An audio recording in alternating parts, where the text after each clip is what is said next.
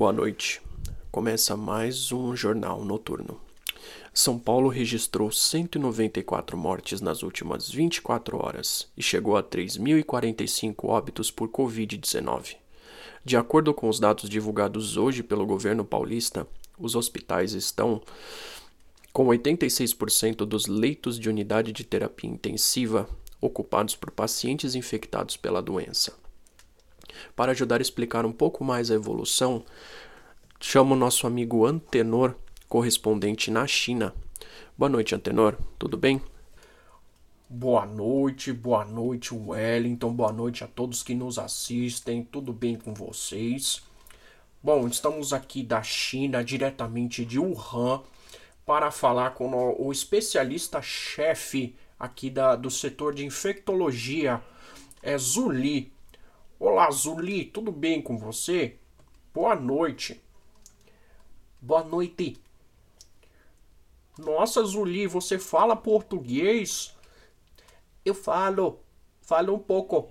Meu primo vende, vende coisa aí na, em São Paulo, né? Ah, interessante, viu? Bom, me diga como está? Estamos desenvolvendo uma vacina? Está dando tudo certo? É, estamos desenvolvendo uma vacina sim, só que temos um problema, né? E qual é o problema, Zuli? Não conseguimos pegar morcego para testar, né? E como é que vocês estão fazendo? É, a gente tá testando em flango, né? Em flango? Frango? Até me enrolei aqui. Como assim, frango? É que é bem difícil de pegar morcego, né? E flango é mais fácil, né? Que a gente já tá acostumado a catar flango. E a gente tá colocando a vacina nos flangos, né? Colocando o vírus e depois a vacina. Os, os flangos que conseguem recuperar da, da doença, a gente faz pastel. Os que não conseguem, é... eu não sei para onde tá indo. Olha, que interessante. Muito obrigado pelas suas explicações, Uli. Wellington, é com você. Muito obrigado, Antenor.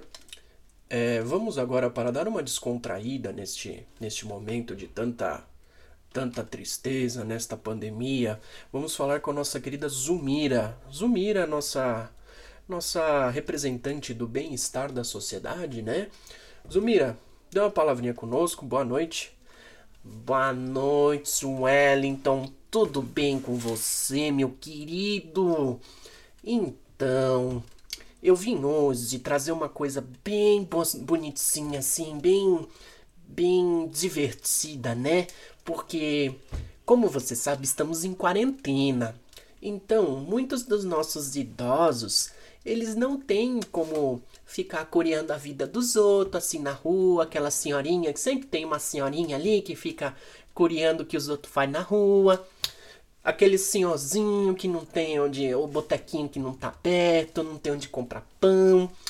Aí eu vim dar umas dicas rapidinhas, as cinco dicas para sexo na terceira idade.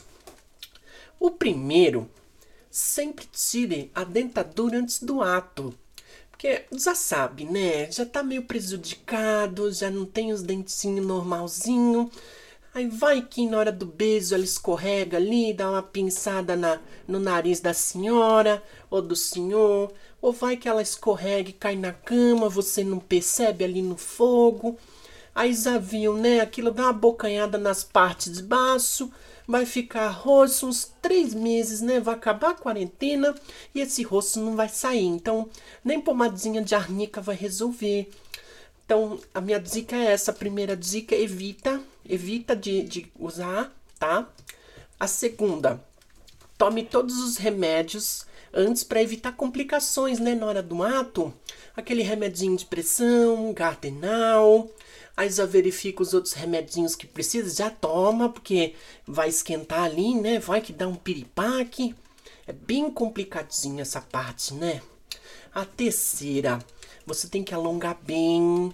Eu recomendo fazer um rádio Taiso. Taiso é muito bom. Aí vai que trava a coluna, né? Aí você tem aquele probleminha de artrite, artrose, vai que você tá ali daquela fisgadinha no ciático, você, hum, e agora? Aí dá uma prejudicada na relação, né? A quarta dica, eu recomendo você colocar despertador de 3 em 3 horas. Vai que você dorme no meio do ato, né? Aí você perde aquele a noção de, de espaço e de tempo, né? Aí você acorda e fala, eita, onde é que eu tô, Maria? É, é, bem complicadinha essa parte também, então meu conselho é pôr o despertadorzinho, tá? E a quinta é deixar sempre perto, sempre perto ali na cabeceira, deixa gravadinho no celular, o telefoninho do SAMU, né? Porque vai que acontece algumas coisas aí que os senhores idosos já sabem, vai que escorrega no lençol porque não tem mais aquela agilidade, né? Ou, sei lá, dá uma cãibra por causa da, da camisinha, né? A hora que vai puxar o saquinho ali, dá uma fisgada na coluna. É bom ter o telefoninho do SAMU do lado, né? Enfim, essas são minhas dicas, viu, Wellington? Espero ter ajudado todos em casa. Desejo a todos uma boa sorte, força. Estamos todos juntos nessa guerra contra o Covid. É, muito obrigado, Zumira. É, encerramos neste momento o Jornal Noturno. Boa noite a todos.